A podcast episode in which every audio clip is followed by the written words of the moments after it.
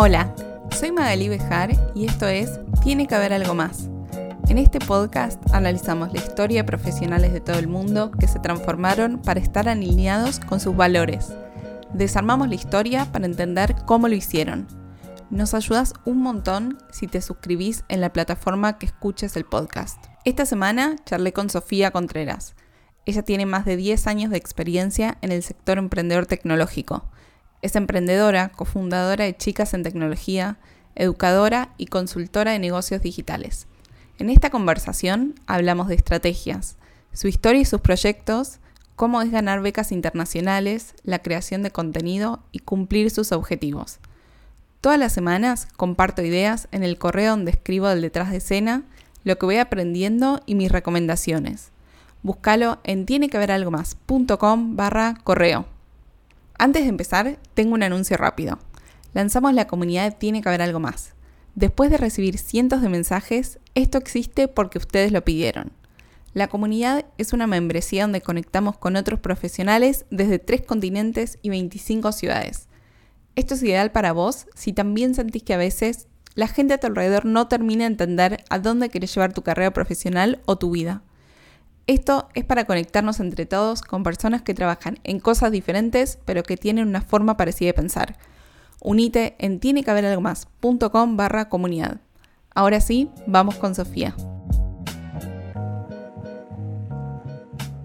Hola Sofi, bienvenida Tiene que haber algo más. Gracias por venir a charlar conmigo. Hola Maga, gracias a vos por la invitación. Es un placer después de tanto tiempo estar hablando de nuevo con vos. Mal, totalmente. Eh, ¿Querés para empezar contarles a quienes nos escuchan quién sos vos.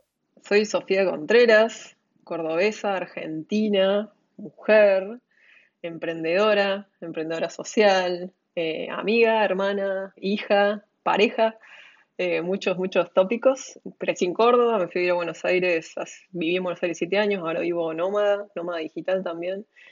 Busqué crear un negocio que me permite una vida más flexible hace unos cuantos años, en 2017 ya. Y en eso estoy. Me gusta mucho todo lo que es emprendimientos, emprendimientos tecnológicos, ayudar a personas a tener negocios que funcionen y a tener una vida equilibrada. Genial. No, no se me ocurre mejor eh, misión para empezar este capítulo. Quiero, quiero empezar por acá. Vos empezaste estudiando arquitectura y relaciones públicas. Se vas a estar riendo. Sí, en ese orden, en ese orden en realidad, porque empecé, hice un test vocacional como estaba en la secundaria y el test vocacional me dio arquitectura. A mí siempre me gustó dibujar, siempre dibujé, me gustaba el arte y aparte también la estructura, ¿no? Y el arte, eh, ese mix, cuando hice un test vocacional me dio que, bueno, lo miro a la arquitectura y dije, bueno, vamos por la arquitectura, me suena bien.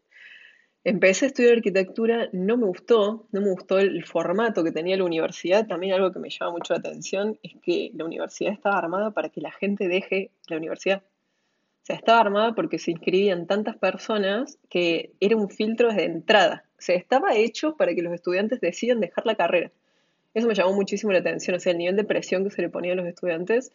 Personalmente tengo como una visión muy diferente de lo que es la buena educación en general, tanto primario, secundario o a nivel universitario, capaz que eso sea para otra charla o lo podemos tomar en esta también, lo mío es mucho la educación, pero eso me en ese momento me llamó mucho la atención. Al margen, la arquitectura no era para mí y dejé, y soy tan manija que dejé a mitad de año la carrera y dije, no, no puedo estar un año entero sin estudiar, ¿cómo voy a desperdiciar tanto de mi tiempo? Así, ¿qué hago? Quiero estudiar, quiero seguir avanzando porque mi objetivo de ir a la universidad más que nada era recibirme y tener un título como un buen promedio y que ese título, que ese buen promedio me avale después para estudiar en el exterior. Eso yo ya lo venía pensando de antes de la universidad, antes de ingresar. Pero ¿cómo sabías todo eso? Porque es muy, o sea, muy joven para tener todo eso tan claro.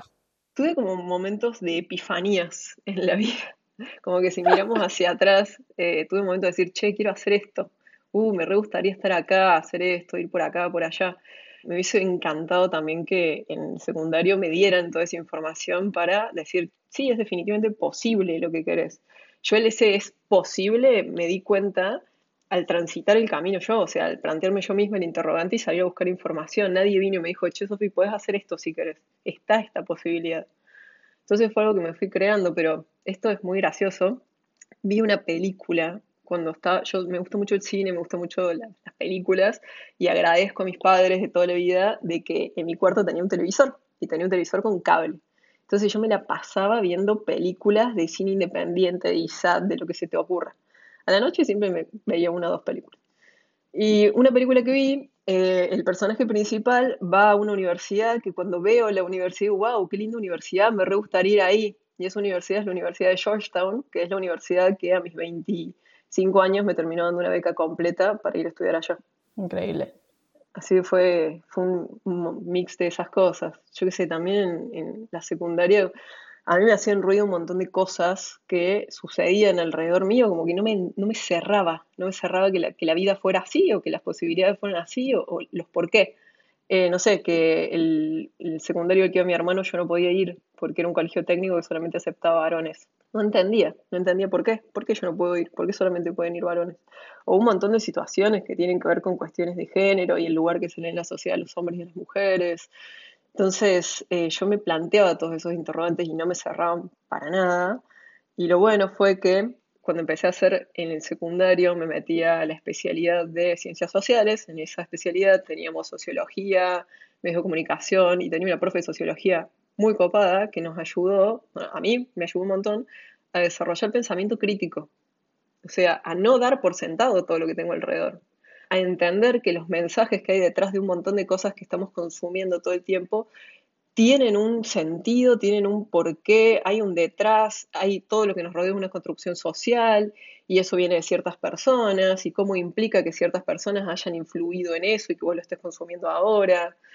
Entonces, todos esos interrogantes, por ejemplo, esta profe que teníamos nos hacía analizar películas y nos hacía ver el detrás de las películas, o sea, qué había detrás de esas películas. Por ejemplo, nosotros en ese momento analizamos la peli, tienes un email que parece una peli totalmente eh, inofensiva, romántica, en realidad te está mostrando cómo funciona el capitalismo a más no poder cómo viene una empresa completamente gigante, le mata el negocio a una librería que tiene años de estar posicionada en un mercado, una librería familiar, y la protagonista se termina enamorando de la persona que le mata su negocio y está todo perfecto, pues hay amor y es Hollywood y bla. Pero dentro de eso, dentro de todo lo que estamos consumiendo, hay un montón de mensajes que están detrás. Y esto lo seguí potenciando cuando me metí a la universidad, cuando me metí ya en relaciones públicas, que fue la carrera que decidí estudiar. Así en el momento que dije, no, tengo que estudiar algo, y me metí ahí, eh, sin saber qué eran las relaciones públicas, dije, ah, mira, esto tiene sentido, me interesa, di la descripción, y bueno, esto tiene sentido, vamos por acá. Tenía una profe también muy copada de medios, de sociología de los medios, y analizamos todo lo que eran películas de Disney también, y el trasfondo de las películas de Disney. Tremendo, interesantísimo, cómo cada personaje está armado para cumplir un rol y para transmitir un mensaje y para generar un estereotipo y cómo se representa identidad, raza, género, etnia, etcétera en las películas de Disney y cómo eso impacta después en la sociedad. Eh, analizábamos todo eso. Entonces, todo lo que es eh, comportamiento humano siempre me interesó muchísimo y el mix entre comportamiento humano, mi interés en el comportamiento humano y los emprendimientos, siempre me interesó también el desarrollo de negocios, eh, lo empecé a potenciar más ya cuando salí de la universidad.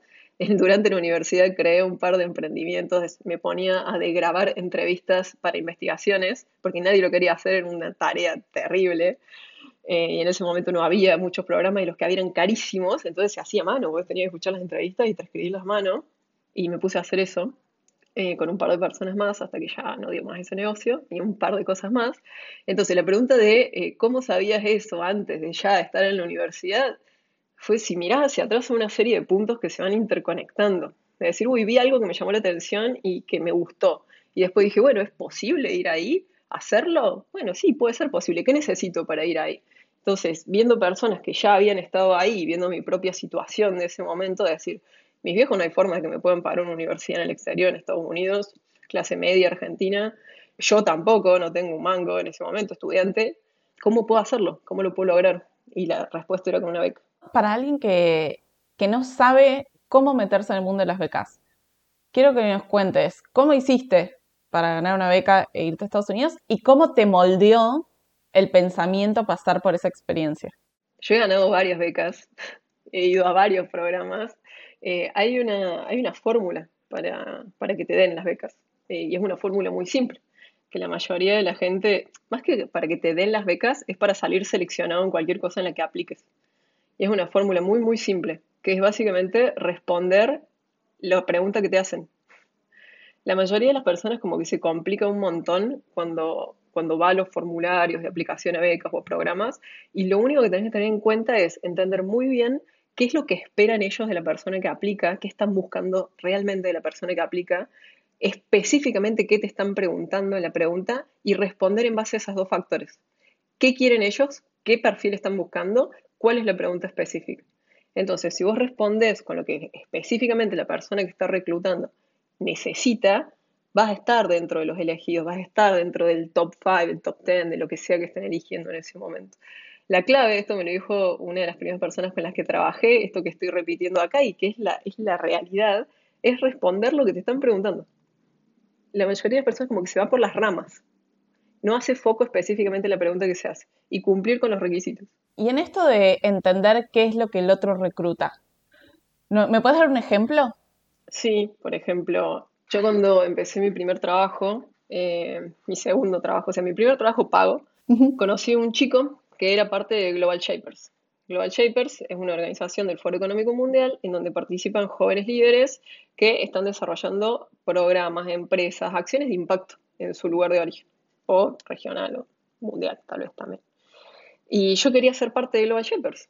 Eh, me, interesaba la organización, me interesaban las personas que estaban ahí, pero eh, yo era una, una pichi, estaba recién saliendo del cascarón, pero yo apliqué igual, yo apliqué igual. No quedé. ¿Por qué no quedé? Porque no cumplía con los requisitos de ese momento. ¿Cuáles eran los requisitos? Que vos ya estés con un proyecto en marcha, que el proyecto que tenés en marcha tenga impacto, que el proyecto que tenés en marcha tenga potencial, que sea algo sólido ya, que estés haciendo algo efectivamente. Yo en ese momento no tenía nada. Y en ese momento fue que dije, eh, por un lado, en ese mismo momento, porque estaba empezando a trabajar en un fondo, en un fondo, una aceleradora que invertía en emprendimientos tecnológicos, me empecé a beber mucho del ecosistema emprendedor tecnológico y empecé a identificar que no había mujeres en el ecosistema emprendedor tecnológico en ese momento. Ahora tampoco hay tantas, pero bueno, en ese momento era aún menos y aún menos visibilizadas. Ahora hay un poquito más de visibilización. No es guau, qué locura la visibilización que hay. Y en el mix de decir, está este problema, que me interesa muchísimo, porque ahí hice el mix entre comportamiento humano, de entender por qué, por qué no hay mujeres, de tecnología, que era algo que me está encantando un montón, y emprendimientos, dije, bueno, hay que hacer algo al respecto. Y ahí fue cuando surge la idea de los inicios de Chicas en Tecnología, que es la ONG, que la OSC, Organización del Sector Civil, que cofundamos con mis tres socios. Y al desarrollar Chicas en Tecnología, decir, bueno, dentro de este otro objetivo que tengo, que es ser parte de Global Shapers, que es obtener esta beca, Chicas en Tecnología también avala eso yo ya voy a estar trabajando en un proyecto, un proyecto con impacto, y más allá del impacto que va a tener este proyecto y lo que quiero desarrollar, sé que esto me avala todo esto otro también. Entonces es saber que, por ejemplo, si vos querés aplicar a una beca, como la de Georgetown particular, la que fui yo, que buscaba jóvenes líderes que estén trabajando con programas de impacto, sí o sí necesitas tener un programa, un proyecto de programa de impacto ya funcionando, necesitas el proyecto ya funcionando, sí o sí. Entonces te tenés que, tenés que hacer la ingeniería inversa, decir, ¿tengo el proyecto funcionando? No. ¿En cuánto tiempo puedo poner un proyecto a funcionar? Bueno, en X cantidad de tiempo para aplicar. Bueno, listo. Entonces haces el paso a paso. Yo casi todas las decisiones que fui tomando a lo largo de mi vida las hice con ingeniería inversa, que es un modelo mental. O sea, decís, bueno, a ver, por ejemplo, eh, yo hacía carrera en el ecosistema emprendedor tecnológico en la parte de inversiones. Entonces, yo lo que hacía era identificar a personas que ya tenían una trayectoria larga, que tenían años, que eran personas eh, de 50, 60, 70 años que estaban remil posicionadas en el ecosistema, en Argentina, afuera, y veía cuál era el camino que habían recorrido ellos, qué decisiones habían tomado, dónde habían trabajado, con quiénes se habían vinculado, y yo hacía la ingeniería inversa, no me fijaba en dónde están ellos hoy, que tienen 50, 60 años, me fijaba dónde estaban ellos a la edad que tenía yo, o tal vez un poco más arriba. Y decía, bueno, los pasos que fueron dando para llegar ahí son estos. Entonces voy a empezar a transitar este camino. Estas son las acciones que tengo que dar para llegar ahí. A veces eh, sucede más rápido, hay veces que sucede más lento, hay pasos que te los puedes saltear, pero cuando vos haces ingeniería inversa es que podés identificar los momentos que te llegan ahí.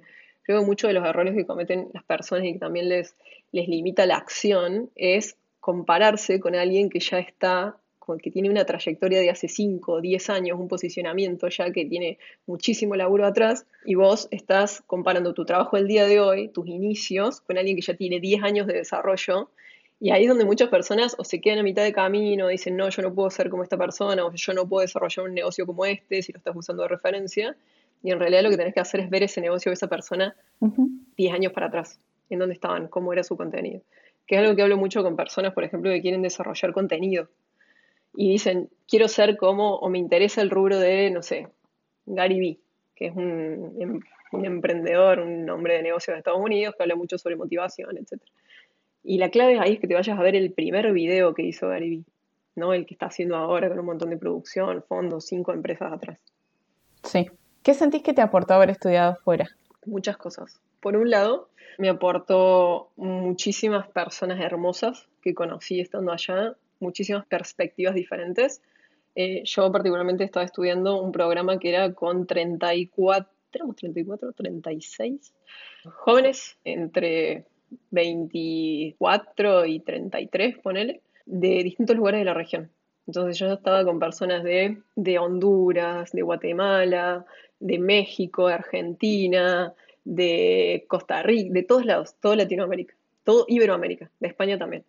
Entonces, por un lado, la perspectiva de eh, compartir con ellos, de que me cuenten historias de, sus países, de que me cuenten los desafíos de sus países, de que estemos hablando constantemente también de los desafíos que vivíamos todos, no solamente eh, como, nada, jóvenes líderes, personas que estaban desarrollando programas eh, y emprendimientos y muchas personas en política, sino también el desafío de que se vive en cada uno de estos países y eh, también en otros lugares como latinoamericanos.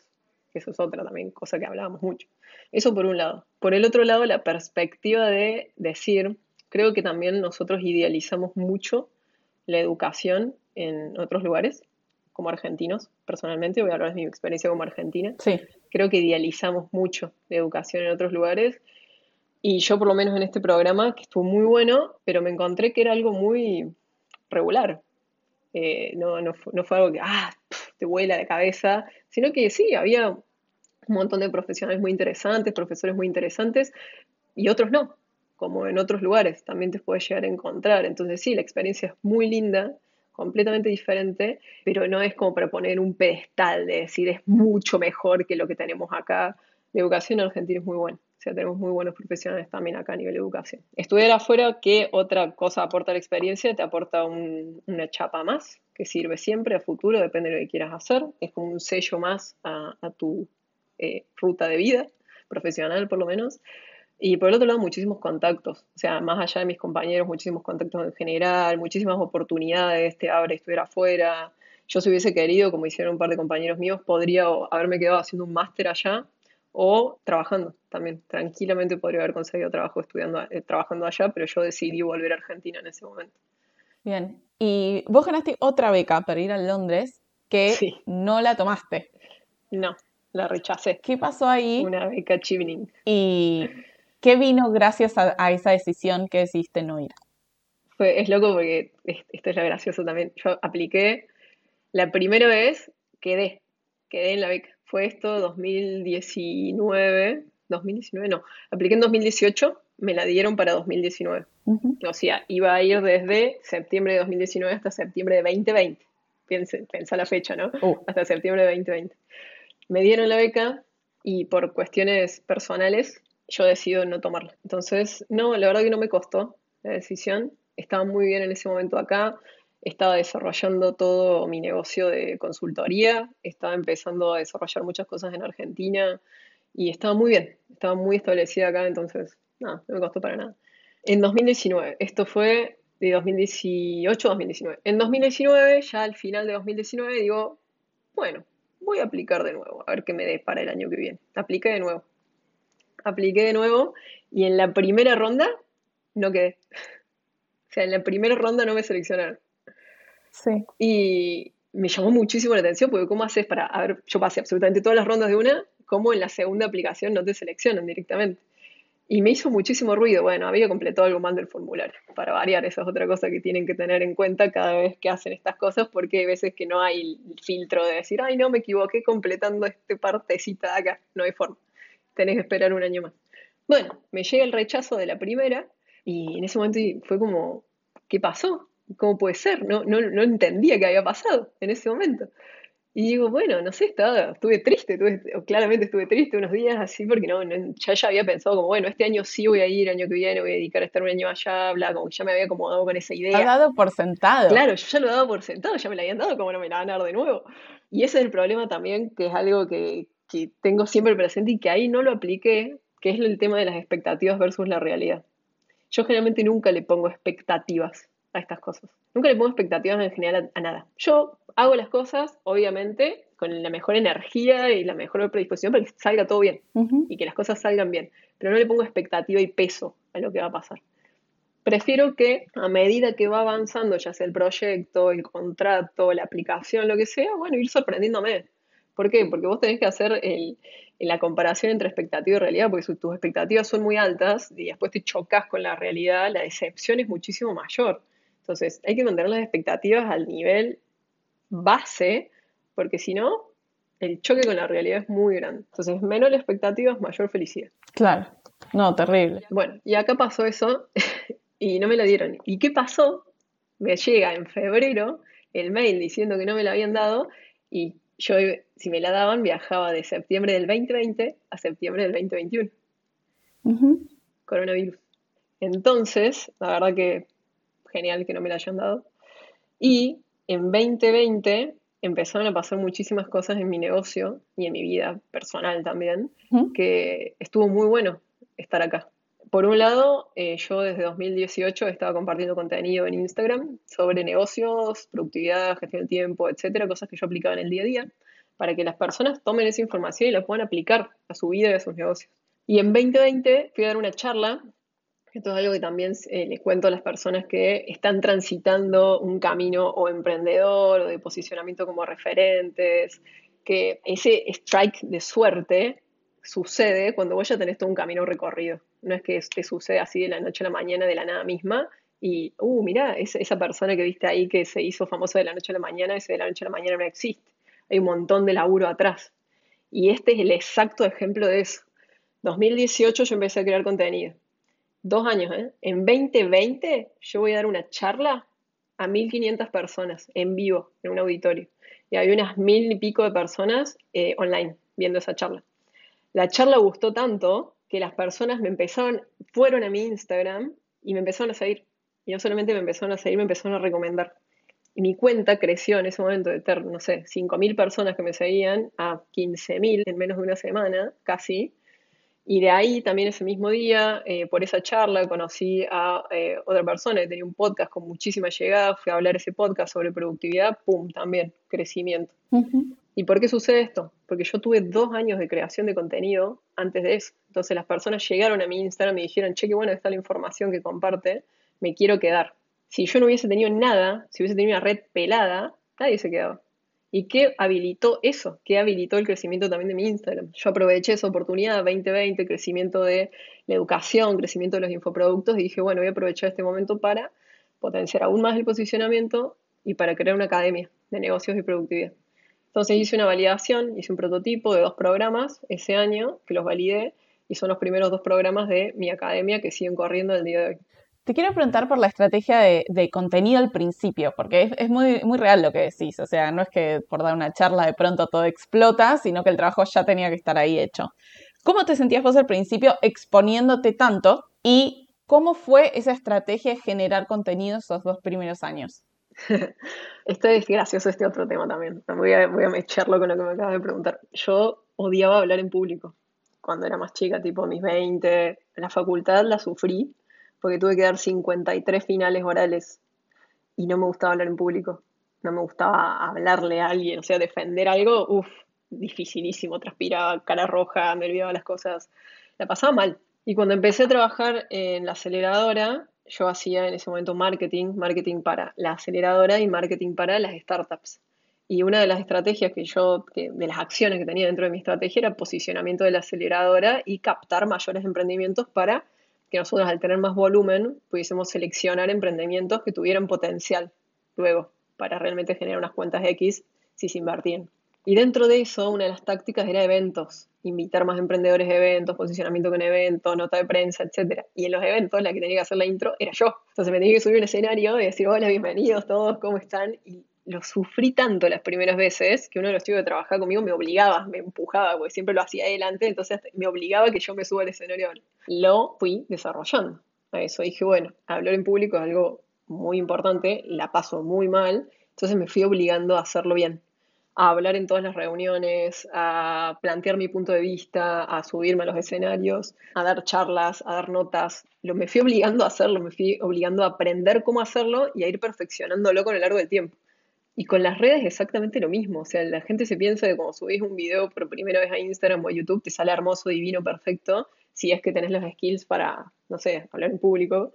Y no es así. Yo ya en el momento en el que subí mi primer video, a Instagram, yo ya era una persona que hablaba en público y me costó, creo que estuve dos días para filmarme.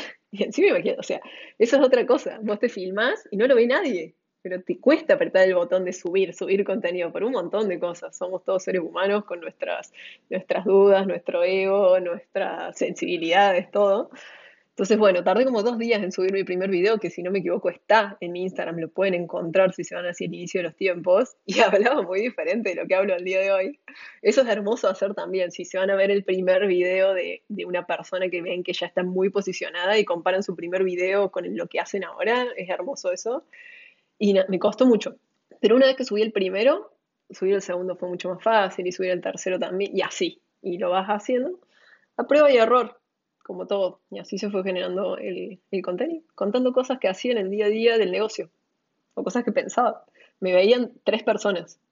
¿Vos ya tenías el negocio armado cuando empezaste a subir contenido? ¿Cómo fue ese clic de decir, subo contenido porque sí? No era un porque sí, no era un porque sí, tuve como un momento de epifanía. Ahí va. Sí, tuve como un momento de epifanía de no sé por qué estaba pensando esto. Me pasaba que yo sabía que yo tenía muchísimo, muchísima experiencia, muchísimo conocimiento, muchísimas cosas para compartir con las personas cuando hablaba de cómo hacer un negocio que funcione, de cómo armar estrategias de comunicación, cómo armar estrategias con equipos, etcétera, etcétera, cómo organizarte el día, cómo organizar el equipo.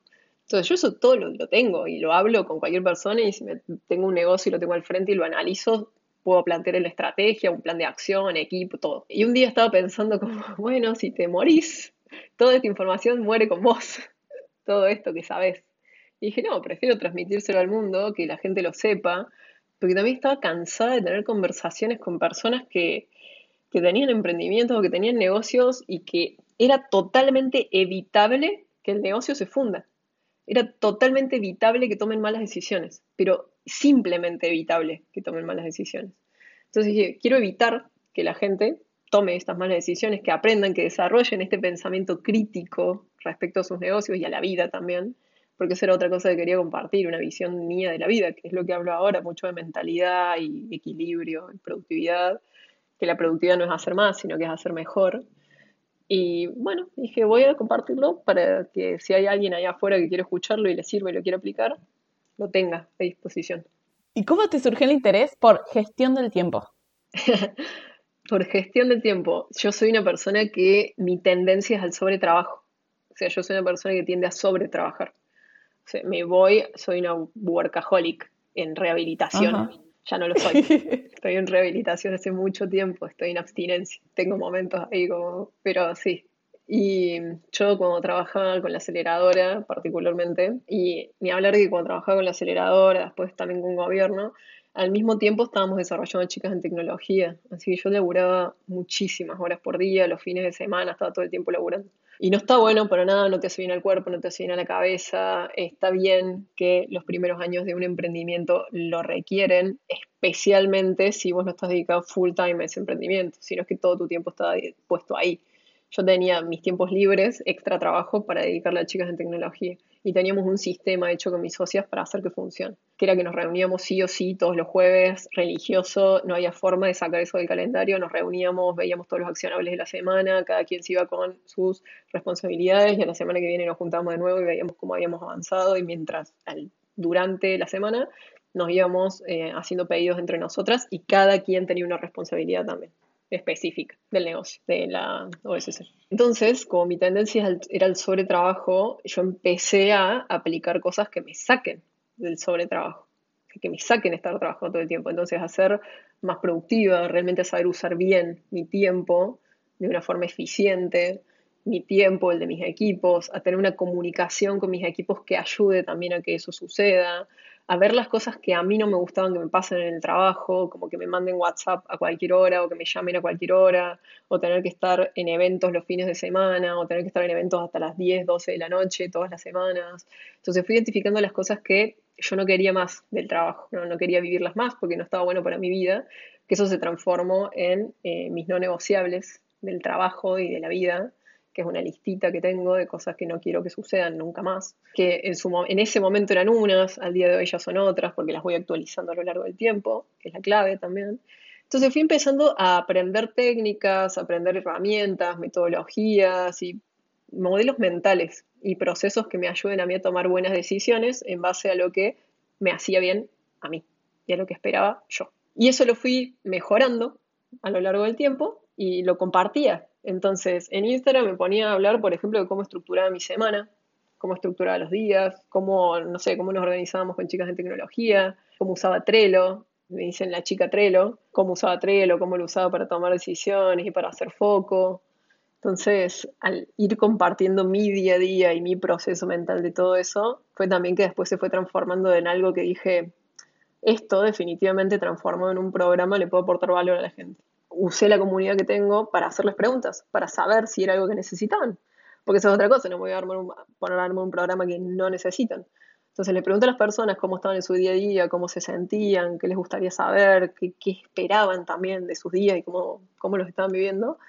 Y toda la información que fui recabando de eso ayudó a darle forma a eh, gestión del tiempo. Que más que gestión del tiempo, yo siempre digo que es gestión de la vida, porque te ayuda a tomar más decisiones de tu vida para gestionar tu tiempo, para tomar decisiones. Me encantó. Y ahora que tenés un newsletter que yo recibo, cortito al pie, eh, los newsletters llevan mucho, mucho trabajo. ¿Por qué decidiste hacerlo y qué impacto ves que genera? Decidí hacerlo porque, ah, mismo concepto que porque empecé a compartir contenido también en redes, ¿no? No tenía un objetivo tan bajado cuando empecé a escribir el cortito, lo empecé a hacer porque yo comparto, como leo muchas cosas en una semana. En una semana consumo un montón de contenido, leo muchísimo, artículos, libros, de todo. Porque o estoy trabajando en algún proyecto y estoy investigando, o recibo newsletters a los que me suscribo que me encanta el contenido y me hacen pensar, o hago cosas para formarme a mí misma, o tengo libros siempre al lado mío. Eh, es muy gracioso porque empecé a vivir nómada, pero tengo una caja así de libros que me llevo a todos lados, porque me gusta el papel. Entonces regalé como el 90% de mi biblioteca, pero me quedé con un 10. Y después los voy regalando cuando los termino. Eh, entonces, el cortito fue una forma de resumir todo lo que estaba consumiendo, haciendo, explorando, pensando en una semana. Para bajarlo ahí, tenerlo ahí y que lo puedan ver personas si les servía el contenido. Y el objetivo era que llegue a más personas que les interese. Y que sea un formato en forma de pastilla. Ese era el objetivo también, porque la forma de consumir contenido de las personas ha cambiado muchísimo, que es algo que fui analizando y desarrollando cuando estaba haciendo la academia.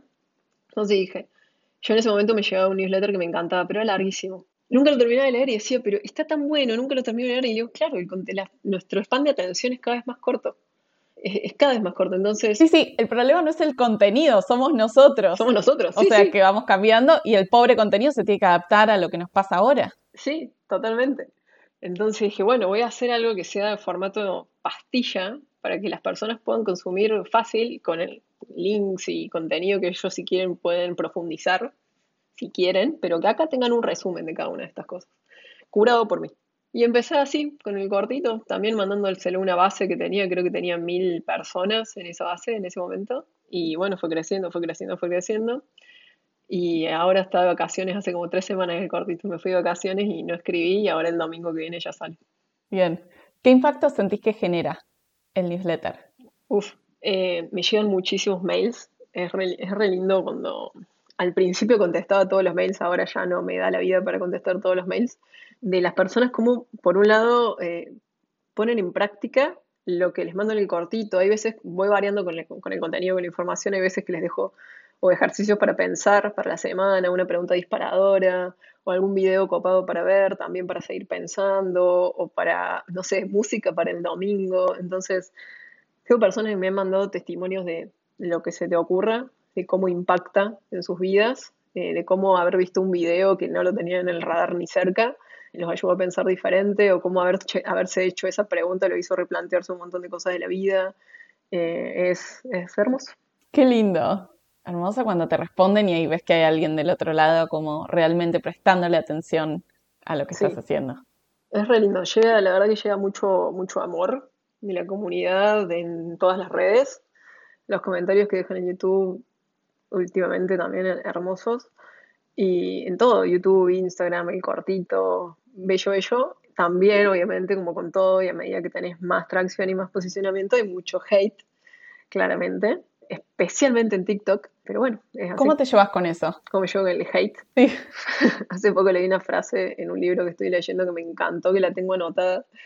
Y no, voy a parafrasear mucho esta frase. A ver, déjame que la baje un poco. Es como, yo el hate lo tomo como, el hate no tiene que ver conmigo. El hate tiene que ver con la persona que está del otro lado y lo que está viviendo en su vida. Entonces, todos los mensajes que recibo de hate, primero me pongo ese filtro.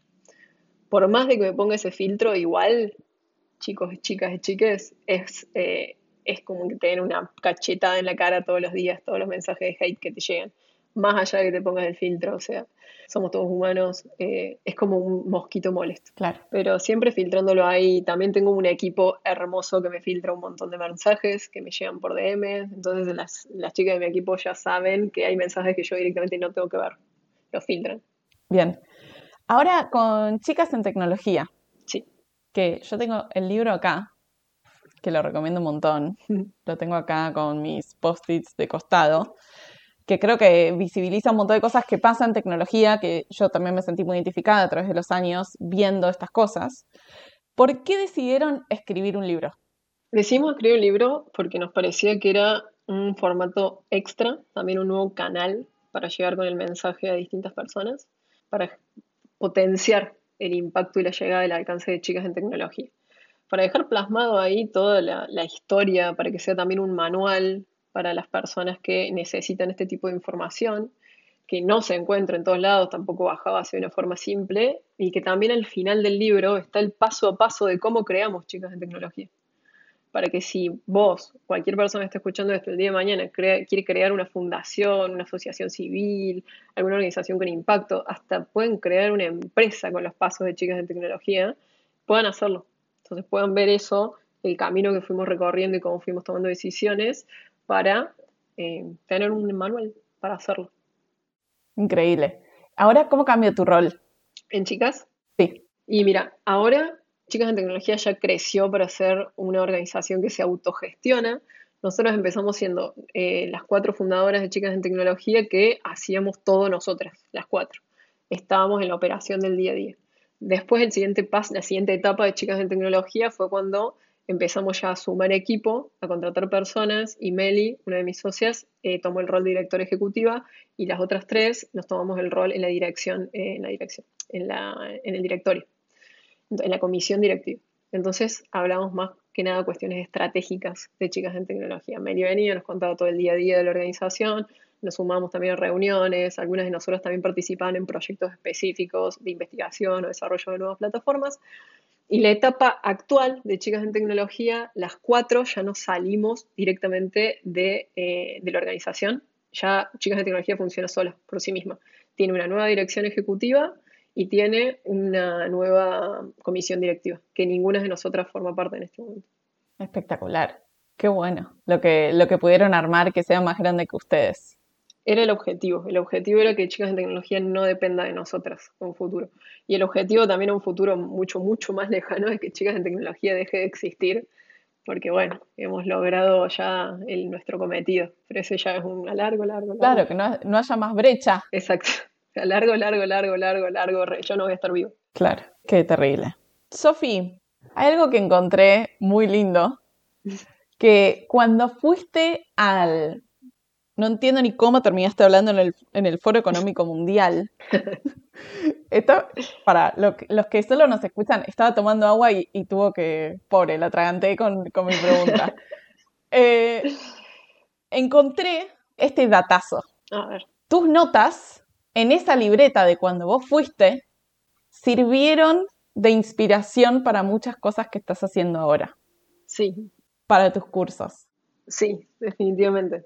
De, de ese periodo de tiempo cuando fui al Foro Económico Mundial me dieron una, te dan un paquetito de cosas, una valijita, una libreta, etcétera, lapicera, bla, bla, pin. Y en la libreta de ese momento, creo que era 2016, si no me equivoco, en esa libreta yo escribí toda la grilla del programa de negocios que tengo el día de hoy. O sea, la grilla del contenido que quería desarrollar del programa educativo que tengo en este momento para desarrollar negocios exitosos. Lo escribí en 2016 en esa libreta y comparándola hace un par de meses, ¿no? En julio del año pasado, y es casi igual, es casi igual. Entonces la clave de escribir las ideas que tenemos, hacer de journaling, de, las cosas que se nos ocurren, ir bajándolas, es, es, es, una forma de proyectar y de alinear nuestro cerebro a lo que queremos. Espectacular, me encantó. ¿Se te ocurre eh, un podcast y un libro para recomendarles a quienes nos están escuchando? Tengo dos libros que recomiendo siempre, son del mismo autor. Tengo varios libros que recomiendo siempre, si van a mi Instagram van a ver muchos, muchos libros ahí. Pero tengo dos que recomiendo del mismo autor, que es Tim Ferris. Uno es La Semana Laboral de Cuatro Horas. Fue un libro que leí cuando tenía 22 años, que me cambió totalmente la visión de la vida. Y va, está muy en sintonía con el tema de este podcast, que me tiene que haber algo más. Ese libro está totalmente en sintonía con esto. Te ayuda a repensar la vida, a repensar lo que querés y cómo tomar decisiones y acciones acordes. Y otro es del mismo autor. De hecho, para ese libro, sí. ese libro empieza, o sea, el prólogo es Tim Ferris en Argentina diciendo, vine a aprender tango porque podía. Eh, así que me parece la mejor forma para empezar un libro tan famoso que sigue siendo popular a través de los años. Sí, Tim vivió creo que cuatro meses acá porque, bueno, algo que le explico específicamente a personas del norte es que puedes vivir por muy poco dinero acá, mucho menos de lo que gastarías viviendo allá y comer hermosamente y tener muchas experiencias y nada, cambiando tu forma de vida y tus decisiones. Muy buen libro, te ayuda a repensar todo. Y el otro de Tim Ferriss es Titanes o como en la nueva edición que se llama Armas de Titanes. ¿Por qué recomiendo este libro?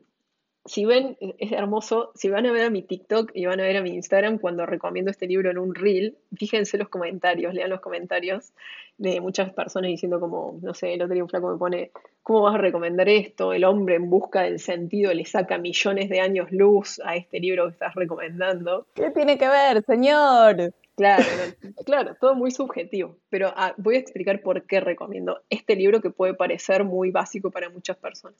Este libro se divide en tres. Y en estos tres partes en las que se divide ese libro, que una parte es salud, la otra parte es mentalidad, la otra parte es negocios, Tim le hace entrevistas a un montón de personas en el mundo que han aplicado técnicas, herramientas, que han hecho investigación, que han hecho experimentos con ellos mismos, que han hecho experimentos con otras personas, y les pregunta a estas personas cuáles son los libros que recomendarían, cuáles son las experiencias que tuvieron en su vida que le pueden impactar en la vida de otras personas y que cuenten por qué. Entonces vos tenés en un libro de este tamaño condensado un montón de información de lo que se te ocurra. Es un libro que a todas las personas que se lo recomiendo, no hay una que no lo tenga todo marcado todo marcado con papelitos por todos es que Es imposible. Es imposible. Es una guía de lo que se te ocurra para tu mente, para tu salud y para el negocio.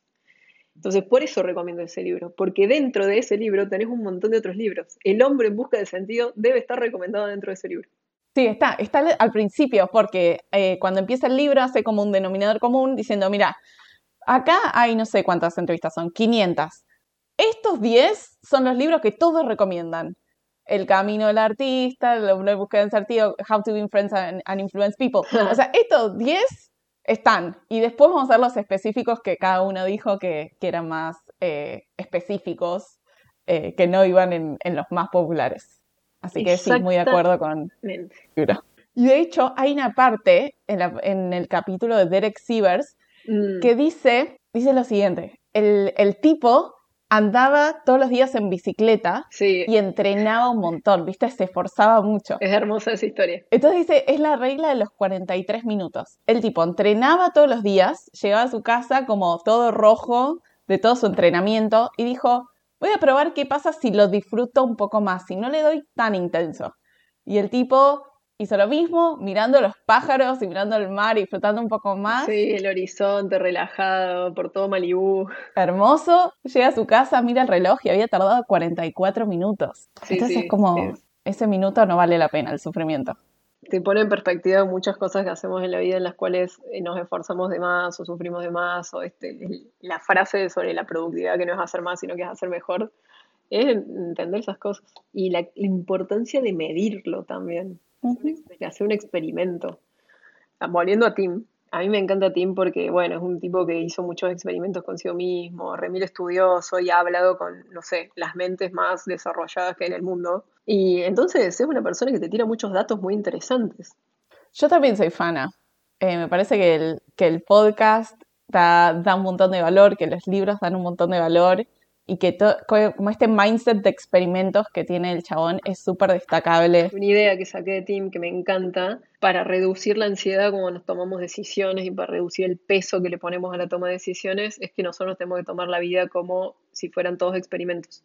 Como que todas las decisiones que tomamos en realidad son un experimento. Como si te estás planteando decir, eh, bueno, me voy a mudar a otro país y eso te está dando mucha ansiedad, mucho peso, lo que sea. Decís, bueno, en realidad voy a hacer un experimento voy a probar qué pasa si me voy a vivir a otro país y lo voy a medir de esta forma. Voy a estar un año acá, voy a ver si se cumple esto, esto y esto, y si no se cumple, voy a hacer tal y cual cosa. Entonces vos también ahí le sacás el peso de decir esto fracasó o tuvo éxito. O es para siempre. Sino que es un experimento donde vos estás buscando generar datos. Genial, me encanta. Y en cuanto a podcast, ¿alguno que te guste? Eh, me gusta mucho Concha, de las chicas de Concha me gusta mucho. Eh, Valencine, ahora, eh, que hace cómo funcionan las cosas, sí. sacó su podcast también, que está leyendo cada uno de los newsletters. Y voy a quedar ahí. Ok, perfecto, muy bien. Con todo lo que aprendiste estos últimos años, ¿qué le dirías a la Sofía de hace cinco años atrás? De hace cinco años atrás. Eh, seguí así y vas re bien. Me gusta porque hay mucha gente que dice lo mismo, como que a todos nos falta ese boost de confianza, ¿viste? Como, vas bien. Sí, vas, muy bien, ¿no? Sí, así, vas a pleno. Vas a estar muy bien. Me encanta, me encanta. Sofi, ¿dónde te pueden encontrar en internet quien nos está escuchando? Me pueden encontrar como soy Sofía Contreras en YouTube, en TikTok, en Instagram, y pueden encontrarme también en el newsletter cortito y al pie, que se pueden suscribir en mi Instagram o en mi página web, soficontreras.com. Y ahora, en esta etapa de nómada digital, ¿qué, planes tenés? ¿Qué te entusiasma ahora? Ahora, particularmente, estoy viviendo en Carlos Paz en este momento, en Córdoba, en Villa Carlos Paz. En este momento, mientras estamos haciendo el podcast, estoy en la oficina de Córdoba Capital. Y el próximo mes eh, me voy a Buenos Aires y voy a estar en Buenos Aires unos meses también. Y después me voy a ir a Europa de viaje un mes y medio por ahí a mitad de año. Y después, quién sabe. Solamente sé que tengo que estar en Argentina en octubre porque tengo entradas para Coldplay. Muy importante. Muy importante. Veo mucho estos nómades como lo random que tomamos las decisiones. Como octubre porque viene Coldplay. Te planificas el año para eso. Me encanta. Sí, definitivamente. Lo más. Sofi, pensamientos o palabras finales para cerrar este capítulo de hoy pensamientos o palabras finales. Nada es tan terrible, nada es tan terrible. Siempre que nos dé miedo algo, tenemos que entender qué es lo que nos está dando miedo, para de esa forma poder bloquearnos la acción. Primero entender qué nos da miedo y ver los escenarios, el peor escenario posible, y vamos a ver que en realidad no es tan peor ese escenario posible y siempre vamos a tener una solución para eso. Y que la clave, personalmente, mi objetivo de la vida es una vida equilibrada y tranquila, disfrutando los momentos, disfrutando donde estoy, estando presente y que todo lo que haga lo tengo que hacer con, eso en mente. Lo recomiendo. Bien, me encantó. Hermoso. Sofi, mil gracias. Por favor, vayan a ver el contenido de esta mujer porque las cosas que pone son espectaculares y, merece muchísimo la pena que cada vez más gente eh, lo consuma. Gracias. Mil gracias. Gracias por la invitación. Y nada, nos estamos viendo. En Buenos Aires, el próximo mes. En Buenos Aires. Hermoso, me encantó. Gracias. Gracias por escuchar este capítulo. Todas las semanas comparto ideas en el correo donde escribo del detrás de escena lo que voy aprendiendo y mis recomendaciones. Búscalo en tiene barra correo y nos vemos la semana que viene.